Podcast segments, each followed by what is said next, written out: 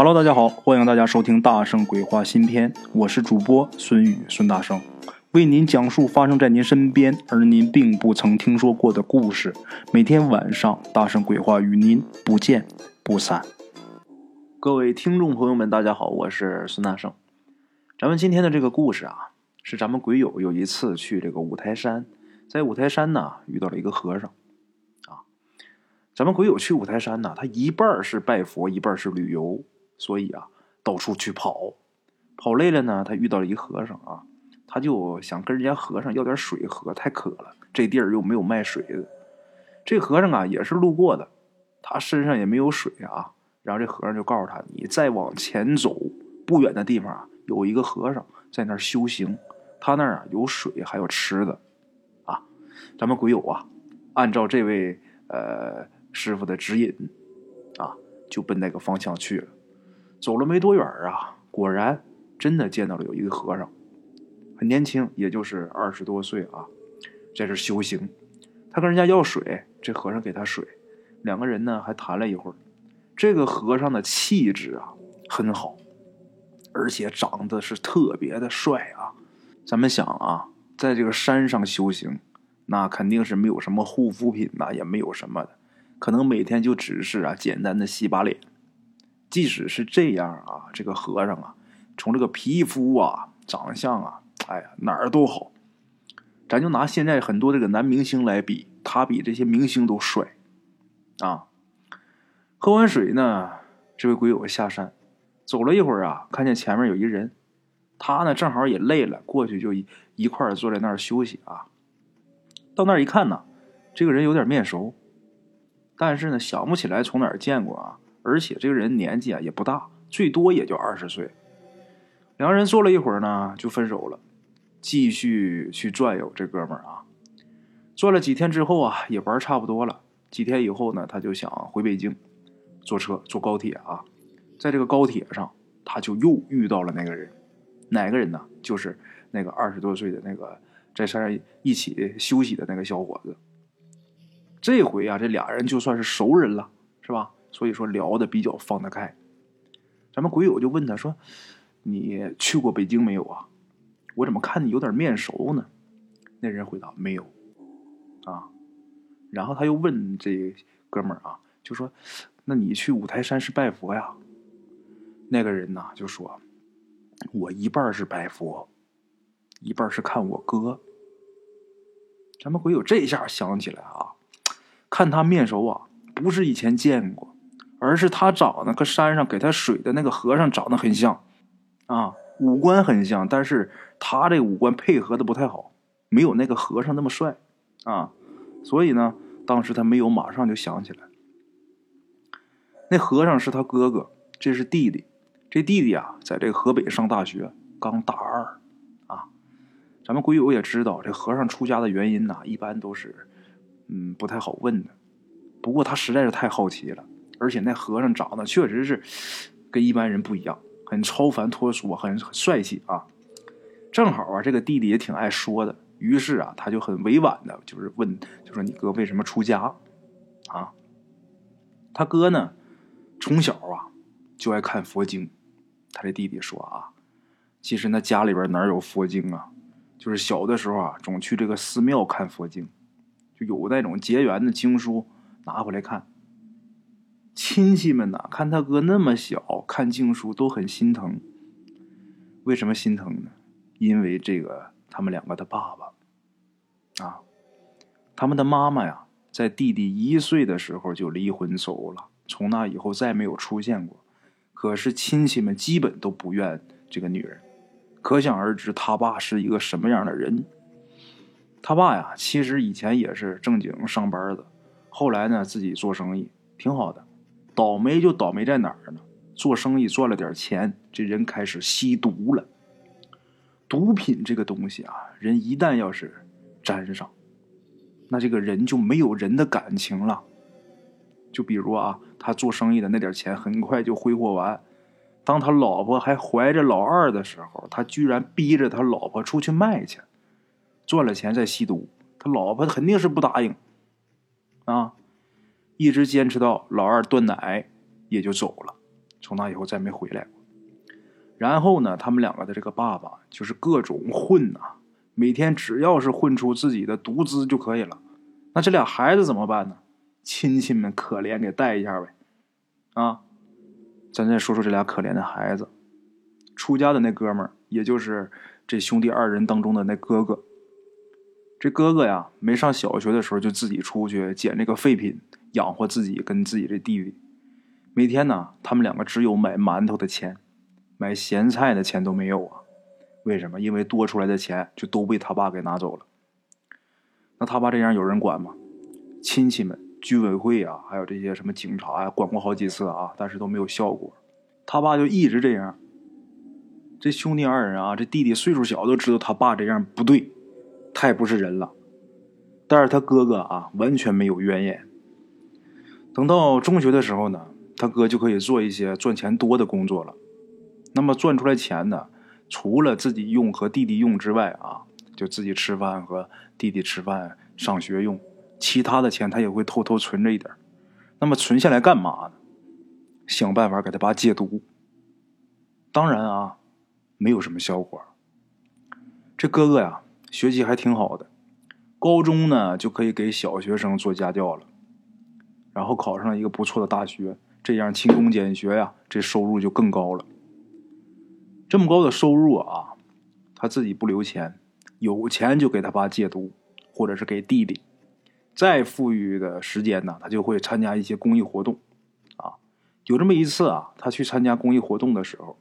路上就遇到了一个和尚，当时啊，他们是几个同学一起在一个地方休息，这和尚也过来休息。这和尚看上去啊，得有六七十岁了，一老和尚。然后这和尚啊过来管他叫师兄。他这些同学们都觉得有意思啊。然后这和尚就说呀：“我为什么管你叫师兄？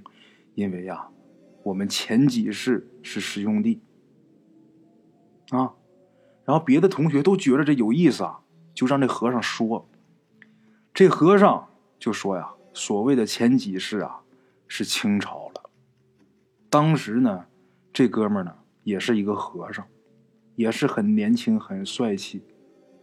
他呢遇到了一场无妄之灾。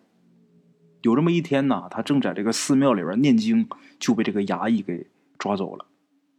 到了这个县衙门呢。”就问他通奸的事儿，他很莫名其妙，根本就不知道啊。这个县太爷啊，大怒啊，就说：“你一个和尚长成这个样子，你岂有不勾引良家妇女的？不承认呐，打！打完就问这个通奸的事。那这和尚他连这个女方的姓名他都不知道，怎么就让我承认我通奸呢？这和尚肯定是不招供，他没干过这种事儿啊。”这县太爷啊，一看你嘴硬啊，啊，然后给上了一套大刑。这和尚啊，昏过去几回呀，最后给抬下去了。为什么抬下去？因为这时候人都已经给打残疾了，走不了了。就这样，天天打，打完问，问不出来，继续打。这和尚可受了罪了。过了几天，才有他们本寺院别的和尚啊，在外边打听清楚是怎么回事了。探监的时候才来告诉他，怎么回事呢？在他们寺院外面啊，离这寺院不远有这么一处人家，这家比较穷啊，但是他们当地这风俗啊，都是挺信佛的。穷人这初一十五也都去这庙里拜佛烧香。前一段啊，这个穷人家有这么一个女人来拜佛，拜的时候还哭了，然后这和尚啊就看见就问他说：“怎么回事啊？为什么哭？”一问呐，是这女的她亲爹病了，没有钱看病。这和尚呢，觉得她可怜啊，就给她一点钱。这个钱都是平时出去给人做佛事啊，什么别人施主给的，啊，他就把这钱给了这女人一点。这女人拿着钱回去给他爹看病，用了一半还有一半呢，在家里边。啊，那女人呢，就跟她丈夫就说呀，等过几天是这个佛教的一个节日。到时候啊，咱把这钱给送回去，然后咱好好的谢谢人家。可是呢，没想到两天以后，这女人失踪了。失踪了，她这男人呢，就去这个县衙去报案。报案的时候啊，也没提这和尚。然后呢，等这个衙役去他家的时候，就发现了这剩下的这些银子，啊，这衙役们也都知道他们家穷，怎么会有银子呢？让这女人的丈夫一说呀，这衙役当时也没在意。可是没想到那县太爷呀，对这种啊涉及女人风化的案子很重视，把衙役啊叫回去一细问，这衙役呢顺嘴就把这银子的事儿说了。这县太爷这时候就怀疑。肯定是这和尚跟这女人有事情，他们两个通奸有染，这和尚才给这女人钱，然后把这女人给拐跑了。啊，就这么的，这县太爷立刻啊叫这个衙役提审这个和尚。等这个县太爷一看见这和尚啊长得那么帅啊，他又有钱，立刻就判定这个和尚肯定跟这女人通奸啊。这和尚在监狱里边听他们这个本寺庙的这个师兄弟啊说完之后，他觉得呀，这和尚觉得啊，这事情不大，这是个误会呀。这女人失踪那天，他在这个城里给人家做佛事，有好多和尚一起去的，有多少人都可以给我做见证啊！啊，这女人失踪后，自己一直是在这个寺庙里边，那我们几个和尚住在一屋，我也不可能说藏着这个女人呢。他挺有信心。以前这老爷连什么案情都不谈，上去就什么都不说就打。现在我知道这是什么误会，这就好办了。我跟老爷说不就得了吗？啊！简短结说，在提审的时候啊，等一上堂，他就问老爷说：“是不是这个案子？”老爷说是。然后他自己把这情况一说，谁谁谁能给我作证，他都说的很清楚。他本以为这就没事了。没想到啊，这个老爷勃然大怒啊！啊，你居然还敢狡辩！这和尚又被打了一顿。回到牢房之后啊，自己真是摸不着头脑。就打那以后啊，还和以前一样，上去就让他说：“你要是不说你通奸，那就打。”这和尚真是苦不堪言呐，这身体也越来越弱。你再好的体格子也扛不了这么揍啊！啊这个和尚啊，有个挺不错的朋友，也是一和尚，啊，一看这不行啊，于是啊，就去请这些乡绅来帮忙。乡绅呐，各地的这些有钱的啊，富绅呐，比较有文化的人呐，有身份的地位的人嘛，就是本地的乡绅呢，也答应来给帮忙，啊，但是这些乡绅说，就说这个这个县太爷呀，这老爷啊，这是新来的呀。我们跟他也不熟啊，这老爷啊也不像别的当官的，别的当官的来这地方，他先会跟我们联系，有点棘手啊。那这样吧，这个无官不贪，咱们想想办法啊。就这么的，这些乡绅呐，一家出点钱，然后托了一个中间人，把这个银子给这老爷给送去了。然后这些乡绅们呢，写了一封信。第二天呢，这老爷就把这些乡绅们给请去了，而且特别客气啊，入座。没一会儿啊，本地的其他乡绅也都被请来了。啊，这老爷刚到任呐，先请他们来，这些人都觉得很荣幸啊。没想到人刚一到齐，刚坐下，这老爷。就指着啊，给和尚说情的这个乡绅就开始大骂，啊，无非就是说他无耻啊，为了钱什么都能干啊，这种人呐，不拿百姓的命当命啊，一定是鱼肉乡里呀。我若查出你有劣迹的话，我一定严办之，啊，哎呀，把那个乡绅气的几乎要气死了。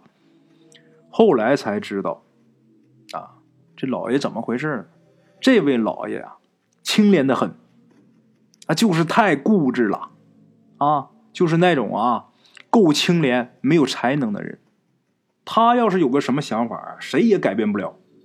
而且啊，这个人成见很深，就比如啊，有钱的一定欺负穷人。